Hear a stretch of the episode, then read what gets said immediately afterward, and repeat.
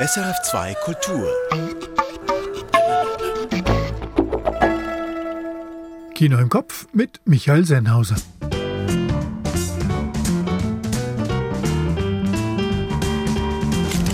Neues Jahr, neue Filme. Brigitte Hering stellt den Gewinner des Silbernen Löwen in Venedig vor, Io Capitano. Anne Meyer die französische Bioparabel Le Règne Animal und gleich auch noch die Schauspielerin Sandra Hüller, die Golden Globe und Oscar-Anwärterin. Die Sternstunde Kunst zeigt am Sonntag Lichtspieler zur Urgeschichte des Films in der Schweiz. Filmautor Hans-Martin Siegrist erzählt vom Filmpionier Lavanchi Clark. Dazu wie immer Kurztipps und Tonspur. Hua! Hier sind jene fünf Filme im Kino, die Sie unserer Meinung nach vor allen anderen sehen sollten. Io Capitano von Matteo Garrone.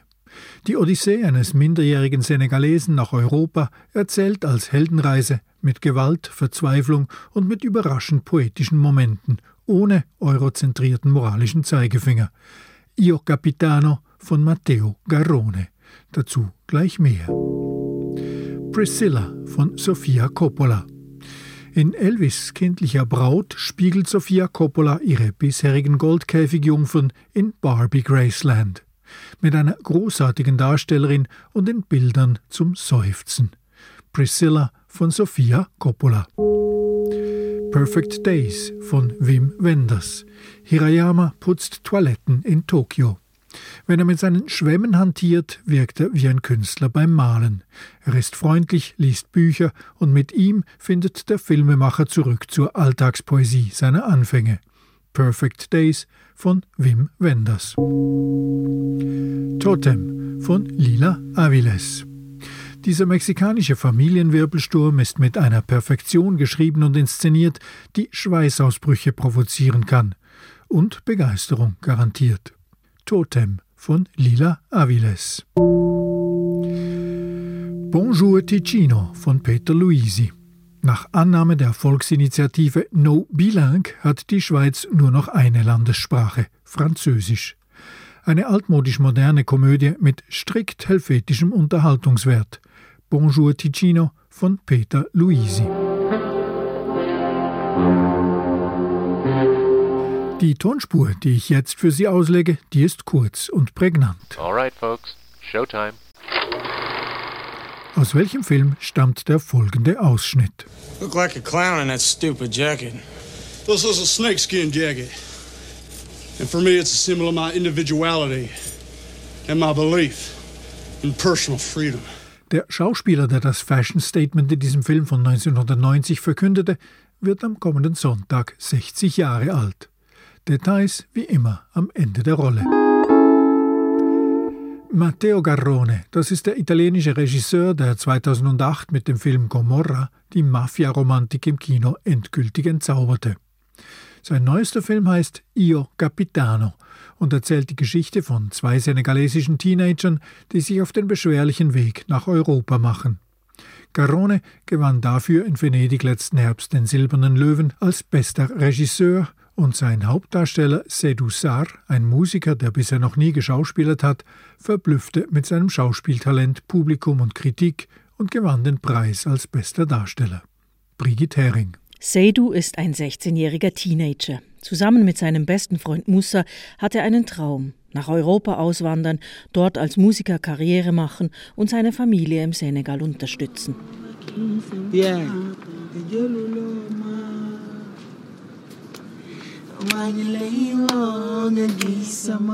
Schon jetzt schreiben sie zusammen Songs, wenn sie den Kiosk von Seydus Mutter hüten. Die ganze Nachbarschaft performt mit.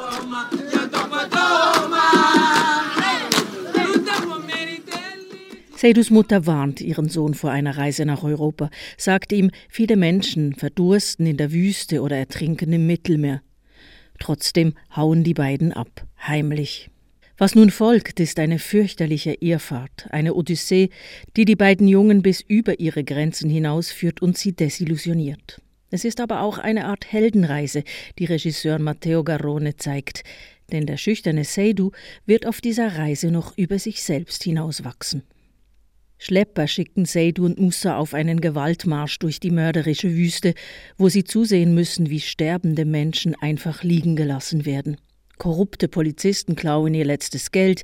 In Libyen werden sie getrennt. Seydou landet in einem Gefängnis. Und ein Übersetzer macht den Gefangenen dort klar, dass sie nicht von der Polizei oder vom Militär, sondern von der sehr gefährlichen libyschen Mafia gefangen gehalten werden.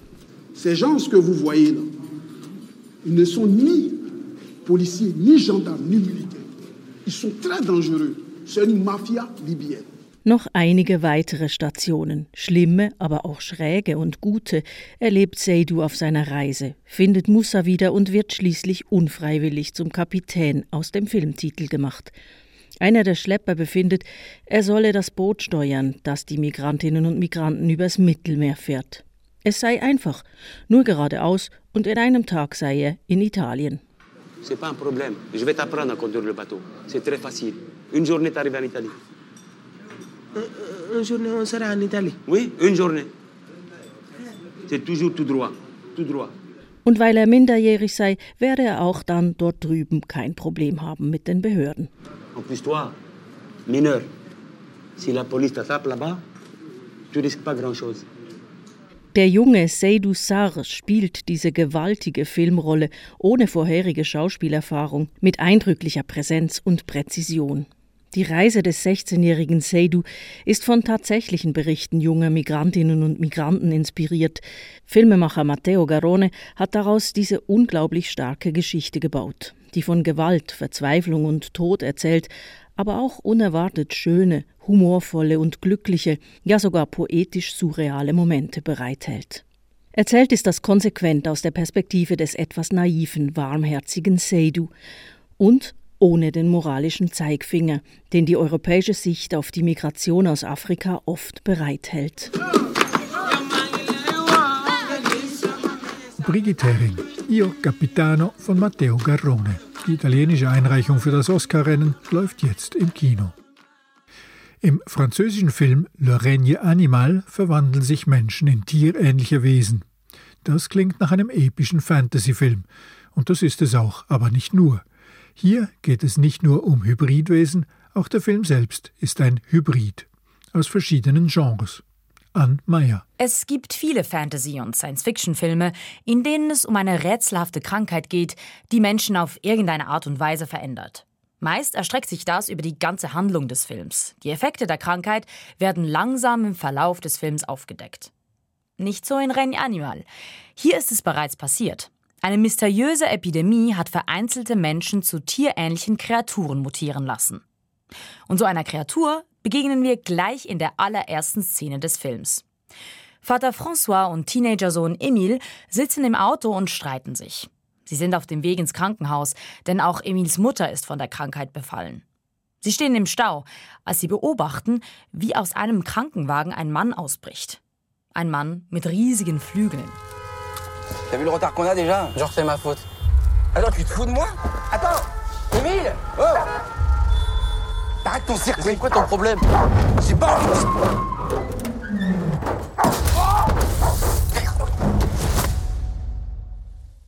Auch die andere Grundsituation hebt Regne Animal von vielen Fantasy-Filmen ab.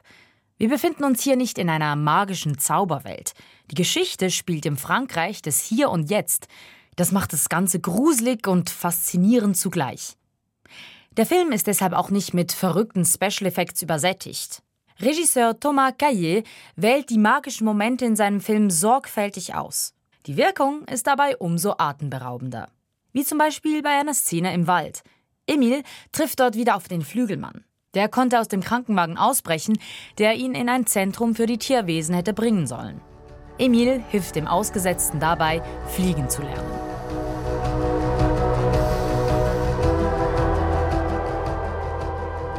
Der Grund, warum Emil sich mit dem Tierwesen versteht, auch er verwandelt sich langsam in eine der Kreaturen. Ihm wächst Fell, spitze Zähne und Krallen, die er sich erst ausreißt, um die Verwandlung zu verheimlichen. Auch seine Reaktionsfähigkeit ändert sich. Er hört viel besser, nimmt Gerüche stärker wahr. Wohl deshalb entsteht eine spezielle Verbindung mit einem Mädchen aus einer neuen Klasse. Sie hat ADS und nimmt deshalb Reize auch stärker wahr.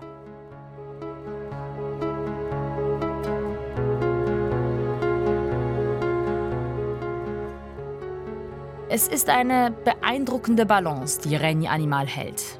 Der Film ist manchmal gruselig, manchmal zutiefst berührend, manchmal eklig und bis zum Schluss unvorhersehbar.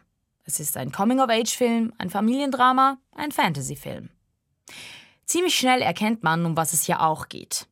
Die Grenze zwischen Tieren und Menschen und die Frage, warum es die überhaupt gibt. Und es geht um den Umgang mit dem Andersartigen. Die Botschaft des Films bringen unter anderem zwei Nebenfiguren auf den Punkt. Ein Mitschüler von Emil sagt, man müsse die Tiere nicht bekämpfen, sondern einen Weg finden, zusammen existieren zu können. Eine Frau bekräftigt, man soll keine Angst haben vor den Wesen. Faut apprendre à vivre ensemble. Faut pas avoir peur. Neu ist diese Botschaft nicht. Auf tiefgründiger Ebene liefert der Film also nichts Bahnbrechendes zum Thema. Ein schönes Spektakel ist der Genremix aber trotzdem. Ann Meyer, Le Règne Animal, jetzt im Kino. Die deutsche Schauspielerin Sandra Hüller räumt gerade einen wichtigen Preis nach dem anderen ab. Sie gewann den Europäischen Filmpreis für ihre Rolle im französischen Drama Anatomie d'une Chute. Für die gleiche Rolle ist sie nun für einen Golden Globe nominiert. Eine Hauptrolle hat sie auch in The Zone of Interest, der ebenfalls bei den Golden Globes in der Kategorie als bestes Drama nominiert ist. Warum ist Sandra Höllers Arbeit so gut? Was macht die Figuren, die sie spielt, so faszinierend? Und was sagt das über das zeitgenössische Kino aus? Ann Meyer. Viermal war Sandra Hüller Theaterschauspielerin des Jahres. Engagements führten sie auch in die Schweiz. 2002 bis 2006 war Hüller festes Ensemblemitglied am Theater Basel. Ihre erste Filmhauptrolle hatte sie 2006 in Requiem und gewann damit den Deutschen Filmpreis. Sandra Hüller spielt autarke, ehrgeizige Frauen, Frauen, die an unseren Sehgewohnheiten rütteln und Geschlechterstereotypen brechen. Das war auch das, was Sandra Hüller an der Rolle der Sandra Voiter in Anatomie d'une Chute überzeugt hat. Darin spielt sie eine erfolgreiche Autorin, die des Mordes ihres Mannes bezichtigt wird. Eine Rolle, die von Regisseurin Justine Trier eigens für Sandra Hüller geschrieben wurde. Sandra Voiter ist eine Frau, die herausfordert, wie Sandra Hüller sagt unbedingt sympathisch machen wollten wir sie nicht, sondern wir wollten schon, dass sie eine Herausforderung ist für die Zuschauenden, weil sie bestimmte Klischees eben einfach nicht bedient und bestimmte Emotionalitäten verweigert, so wie Justine immer wieder sagt, sie ist einfach ein schlechtes Opfer. Ob man der Protagonistin glaubt oder nicht, das liegt am Publikum. Und da gibt es erhebliche Unterschiede, vor allem zwischen Männern und Frauen. Also von Männern wird sie eigentlich durchweg als undurchsichtig und kalt beschrieben. Es gibt kaum jemanden, der da irgendeine liebende Person erkennt, weil sie einfach nicht so viel lächelt. Das ist ganz interessant, also dass das tatsächlich so gelesen wird. Und sowas, also da wird viel geblamed. Das habe ich schon gemerkt. Und das machen Frauen eigentlich nicht. Sandra Hüllers Schauspiel ist vielschichtig und natürlich. Der Zustand der Trauer um ihn und um das, was diese Ehe oder diese Beziehung mal gewesen ist oder so, das war sehr präsent. Das ist aber was Universelles. Dafür brauche ich jetzt mir nicht ausdenken, wie schön es gewesen ist, sondern ich gehe einfach davon aus, dass es mal gut war. Anatomie d'une Chute ist nicht die erste erfolgreiche Zusammenarbeit mit der Regisseurin Justine Trier. Schon 2019 war sie in einer Nebenrolle in der Komödie Sibyl zu sehen. Darin spielt Hüller eine überambitionierte Filmregisseurin, die von der Affäre ihres Schauspielehemannes weiß. Hier bei einem Dreh einer Kussszene auf einem Schiff. Stop! Igor, What the hell are you doing? It was beautiful, it was perfect, right? It was perfect. And then you started kissing her and something was going on inside your head. I have no idea. I don't know what it is, but it looked like you were kissing your sister. Yeah, I'm sorry. We are mounting towards a climax here. It's desire taking over, animal instinct, all the stuff that I wrote in the fucking script. Dass Sandra Hüller auch Comedy kann, bewies sie jüngst auch in Sissy und ich. Da spielt sie eine Hofdame, die unbedingt der exzentrischen Sissy gefallen möchte und sich krampfhaft den absurden Sitten der Kaiserin beugt. Für ihre Rolle in Toni Erdmann gewann sie 2016 schon den Europäischen Filmpreis. Darin ist sie eine Workaholic-Geschäftsfrau, die mit den Annäherungsversuchen ihres Vaters überfordert ist. Hüllers komödiantische Rollen haben Gemeinsamkeiten. Es sind verzweifelte Figuren, Figuren mit einer starken inneren Spannung, Frauen, die nach außen ein kontrolliertes Bild abgeben wollen und herrlich daran scheitern. Sandra Hüller scheut also auch bei Komödien nicht davor, komplizierte Frauen zu spielen. Frauen, die nicht gefallen wollen und das Publikum nicht verführen. Dass Sandra Hüller für ihre Arbeit so geschätzt wird, beweist, wie sich Frauenfiguren in den letzten Jahrzehnten entwickelt haben. Und dass wir solche Frauen im Kino unbedingt sehen wollen. Ob Sandra Hüller einen Golden Globe gewinnt oder nicht, das erfahren wir in der Nacht vom Sonntag auf Montag. Hua! In der Schweiz lebte mitten in der Belle Époque ein Pionier des Kinos, François-Henri Lavanchy Clark. Der Mann war ein Industrieller, ein Medienpionier und Philanthrop, er verkaufte Seife und Träume. Dann geriet er in Vergessenheit.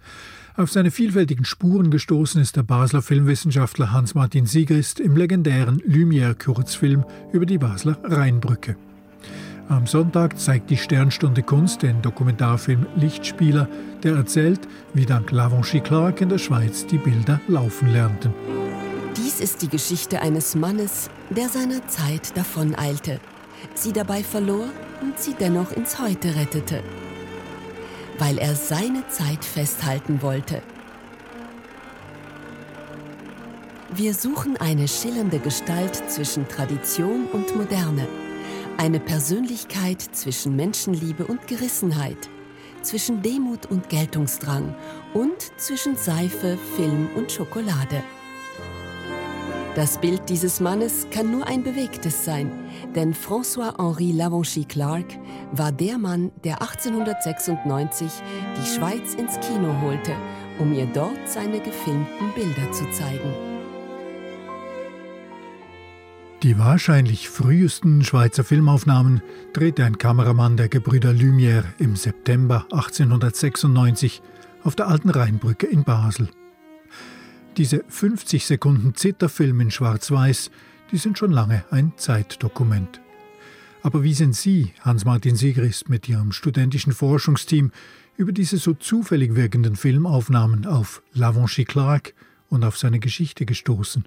Das ist schnell erzählt. 1995 haben wir zum 100-Jahr-Jubiläum des Lumière'schen Cinematograph den Film, den wir lange zuvor gekannt hatten eigentlich, auf die Brücke von Basel zurückgebracht, äh, wo er also entstanden war mit einer größeren Projektion. Und da gab es diverse Geschichten. Also beispielsweise kam ein Mann und ein alter Mann und der sagte, hey, ich weiß, dass das mein Großvater als Junge ist. Und leider hat dieser Student nicht nachgefragt und dann war es sowas wie mein Ziel, das holen wir noch nach, auch wenn eine anderthalb Generationen später nicht, nicht mal dessen Sohn wahrscheinlich noch lebt. Sie haben dann tatsächlich sozusagen alle Figuren in diesem kurzen Film identifizieren können, oder? Nee, wir konnten natürlich nicht ganz alle identifizieren, weil im Hintergrund natürlich das, also das waren Phantome, aber dennoch, weil wir das außerordentliche Glück hatten, dass dieser Film praktisch sich alles um eine Person dreht, eine sehr wichtige Gestalt aus dem damaligen Kleinbasel, eine sehr skurrile Gestalt, ein Seidenfärber, äh, haben wir gemerkt, dass er sein ganzes Netzwerk, seine ganze Familie, seine äh, Gesellschaftsbrüder aus der Ehrengesellschaft und seine ehemaligen Kumpels aus einem großen Theaterspiel dort auf der Brücke versammelt hat. Also praktisch ein äh, Tableau vivant eben ein bewegtes Erinnerungsbild an seine seine Familie, sich selbst und sein ganzes Umfeld. Und das lädt dann natürlich ein zur schnellen Identifikation von immer mehr Leuten. Das ist das Lawinenprinzip. Also das, was so aussieht wie ein zufälliger kleiner Dokumentarfilm, ein Ausschnitt aus dem Tag dort auf der Brücke, war tatsächlich inszeniert. Die einzelnen Protagonisten, die hatten alle irgendwelche Verbindungen. Das hat sie zu Lavanchi Clark geführt. Aber was spielt er denn für eine Rolle da? Das Lustige ist, weil wir das dort in Großprojektion hatten und weil das Ganze doch äh, ein bisschen bearbeitet worden war mit den damaligen Techniken, hatten wir entdeckt, dass aus einer vorbeifahrenden Droschke heraus, der uns bereits bekannte Lavanchy Clark, nervös die Leute anzustacheln versucht und dann haben wir einfach mit der Zeit gemerkt, dass das ein grundsätzlicher Inszenierungsrückstand war. Das Tram war schon vorbeigefahren, einige Kutschen waren schon zu weit. Und auch das hat uns dann einfach geholfen, das Ganze besser anzugucken. Wir haben dann gemerkt, weshalb Lavanchy Clark dort so nervös war. In den Wetterannalen wurde klar, dass das Wetter sau schlecht war. Das hat auch sein Kameramann nach seiner Mama nach Lyon geschrieben in einem Brief. Also das Wetter war sehr schlecht und nur zwischen 8 und 12 gab es gewisse Aufhellungen und die Annalen vermelden ein, äh, starke Windböen und weil ein Kutscher im Hintergrund raucht, können wir sehr genau die die Länge der, und die Richtung der Rauchfahne ausmessen. Und aus diesem Grund konnten wir exakt, fast auf eine halbe Stunde genau, den Zeitpunkt der Aufnahme von Lavanchy Clark bestimmen. Also Lavonchi Clark war nicht nur der Zeremonienmeister und der Inszenierer dieser Szenen, er war auch der, der das Patent gemietet hatte von den Lumières, der das in der Schweiz umgesetzt hat, der viele solche Kurzfilme in der Schweiz inszeniert hat. Und die Erkenntnisse und die Geschichten, die Sie da zusammengetragen haben, die haben Sie 2019 im illustrierten Band auf der Brücke zur Moderne im Christoph Merian Verlag herausgebracht. Ein Buch, das nicht nur mich ungemein fasziniert hat. War der Film zum Thema denn jetzt einfach der logische nächste Schritt? Ich bin ja von Haus aus Auftragsfilmer und habe mehrere hundert Auftragsfilme auf dem Gewissen und bin deswegen meinen Möglichkeiten gegenüber skeptisch eingestellt und habe gedacht, das ist einfach viel zu kompliziert, diesen Mann da darzustellen, weil man dennoch vergleichsweise wenig wusste. Das Schöne war, dass wir dann plötzlich in Cannes einen Nachlass fanden und das war wirklich ein Lawineneffekt. Wir können heute sagen, dass wir mindestens 20 Mal mehr wissen als damals, als ich das Buch geschrieben hatte.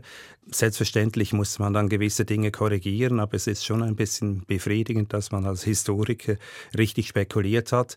Was wir aber vor allem gefunden haben, waren wunderbare fotografische Aufnahmen. Wir haben herausgefunden, dass er zumindest einer der ersten Schweizer Farbfotografen war. Wunderbare Panoramaaufnahmen hat er gemacht. Und da haben meine Kollegen gesagt, jetzt muss er aber wirklich einen Film machen. Und dann haben wir uns drei Jahre dahinter gesetzt. Was ganz besonders schön war, wir haben hunderte von Briefen und Dokumenten gefunden. Also beispielsweise wissen wir, dass er bis zu 40.000 Kilometer pro Jahr in ganz Europa unterwegs war.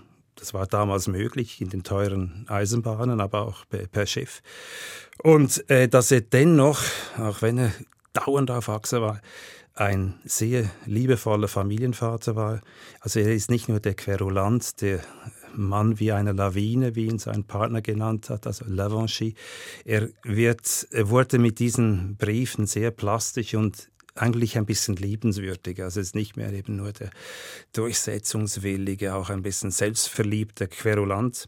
Er wird zur Person, zur erzählbaren Person. Lichtspieler ist eben im weitesten Sinne auch ein Film über die Industrialisierung von Europa. Da ist Kolonialgeschichte drin, Kunstgeschichte, Sozialgeschichte und das alles aufgehängt an dieser Biografie eines einzelnen ungewöhnlichen Mannes.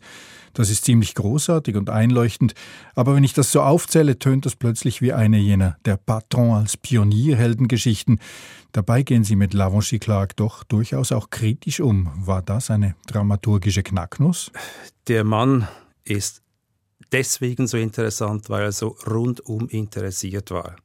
Und ich habe in meiner ganzen doch auch Historikerkarriere keine Person gefunden, die komplizierter war, die komplexer war die aber eben sehr, sehr interessant komplex war, weil sie alle Verstrickungen, alle Möglichkeiten, die es damals in dieser Aufbruchsperiode der Belle Epoque gab, in sich vereinigt. Er ist ein Mann wie seine Epoche. Und wie erzählen wir das heute? Da musste ich einfach ein bisschen kapitulieren. Ich hätte gerne eine äh, Dokumentargeschichte gemacht, wie sie heute eigentlich de rigueur sind, nämlich dass man sehr stark eine starke Geschichte, eine starke Storyline herausarbeitet und eine einfache, heldenhafte Lebensbeschreibung macht unsere Drehbuchcoaches haben gesagt, mach doch einen Helden aus ihm. Und dann habe ich gesagt, er ist ein Held, aber eben ein komplizierter Held, ist eine unglaublich komplizierte Gestalt. Und das kann man einfach wenn man eine solche komplizierte und in super interessante Gestalt auf eine kleine Erzählfaden reduzieren will, tut man ihm Unrecht. Also haben wir das Panorama gewählt, das ja bei ihm auch thematisch ist. Sie sind bei den Lamonchi Clark Filmaufnahmen zur Landesausstellung in Genf, wo Lamonchi Clark einen eigenen Pavillon betrieben hat, auch auf den Künstler Ferdinand Hodler gestoßen im Film von Lamonchi Clark. Und das führt zu einer ziemlich glücklichen Parallelführung in ihrem Film. Also die beiden Figuren, die ergänzen sich, die spiegeln sich sozusagen. Sie haben Hodler da im Film gefunden, entdeckt, oder? Wie die Auffindung des Nachlasses von Lavanchi Clark war das ein außerordentlicher Glücksfall. Diese Künstler waren zur Vernissage der damals größten Kunstausstellung der Schweiz in der Landesausstellung zugegen. Am Tag zuvor hat ein großes Festessen für die Künstler stattgefunden, an denen sich der betrunkene Hodler ziemlich äh, schlecht aufgeführt haben soll. Und da hat Lavanchi Clark eindeutig die Gelegenheit genutzt, so, jetzt nehmen wir euch in Village Suisse, in dieser Idealschweiz, die da gezeigt wurde, diese Modellschweiz, nehmen wir euch auf. Er nutzt also etwas Vorgegebenes, dieses, äh, diese wunderbare Szenerie einer, einer alpinen Schweiz, als praktisch wie sein Freiluftstudio. Und er nutzte die Gelegenheit, dass schon die Crème de la Crème der Schweizer Künstler um Hodler herum versammelt war, um sie zu inszenieren. Der Film war bekannt, aber mit seinen fast 100 anwesenden Personen einfach fast nicht zu analysieren. Und dank den neuen Techniken haben wir herausgefunden, ja, da wird tatsächlich der Maler Hodler ins Gesichtsfeld gebracht, fast ein bisschen geschoben. Der Film ist, wenn man genau hinschaut, sogar um diesen Hodler herum inszeniert. Typischerweise hätte man eben Hodler mit den alten äh, filmischen Visionierungstechniken gar nicht entdeckt. Wir haben ihn entdeckt und wir haben, konnten nachweisen, dass eben praktisch alle seine Künstlerkollegen auch anwesend waren. Hodler und Lavanché Clark sind beide ideale Figuren, um die Schweiz ihre Zeit zu verkörpern. Beide sind ein bisschen querulant, sie sind schwierige Personen, unendlich begabt und beide sind sehr international gesinnt.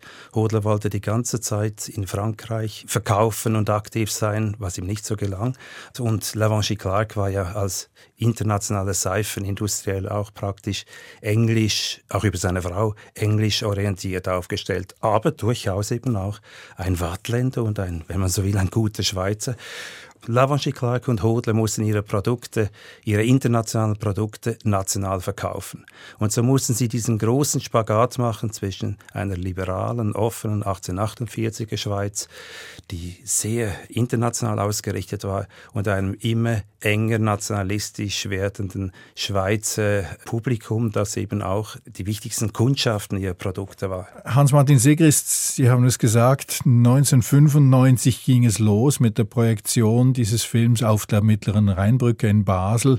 Seither haben Sie sich mit Laurent Clark, mit diesen Filmen, mit dem Lumière-Erbe in der Schweiz beschäftigt. Es war zeitweise ein ziemlich großes Team von Mitarbeiterinnen und Mitarbeitern beteiligt.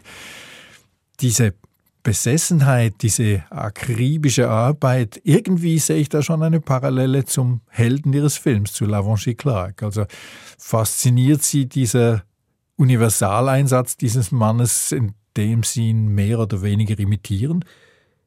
Weshalb ich so lange an dieser Figur dran geblieben bin, nicht nur, weil wir immer mehr herausgefunden haben, ist diese prekäre Verwandtschaft seinerzeit der Belle Epoque, die man eben auch nicht nur das goldene Zeitalter, sondern auch bald mal das vergoldete Zeitalter nannte, ist diese prekäre Verwandtschaft mit unserer heutigen Zeit, die ja jetzt, Stichwort Ukraine, noch viel drastischer geworden ist. Also die Zeit wurde abrupt durch den Ersten Weltkrieg beendet, der das sehr negative Startsignal für die Moderne war. Und dieses Dazwischensein zwischen zwei Zeiten lässt sich an keine Person, keine Schweizer Person besser darstellen, darlegen als an François-Henri Lavanchi Clark. Lichtspieler in der 52-minütigen Fernsehfassung ist am Sonntagmittag in der Sternstunde Kunst auf SRF 1 zu sehen und danach für drei Wochen jederzeit via SRF Play. Fehlt noch die Auflösung der Tonspur, und die war ja kurz und klar.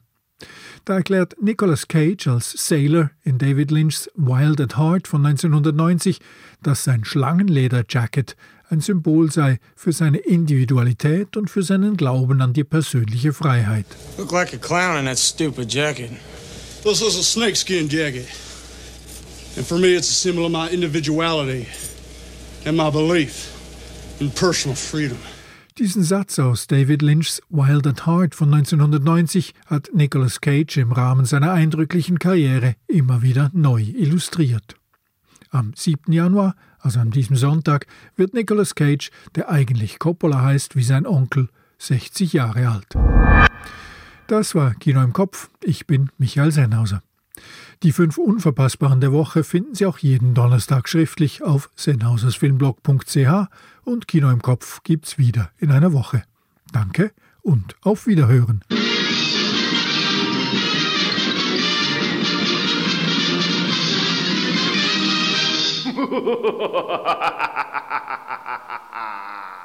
Erfahren Sie mehr über unsere Sendungen auf unserer Homepage srf.ch.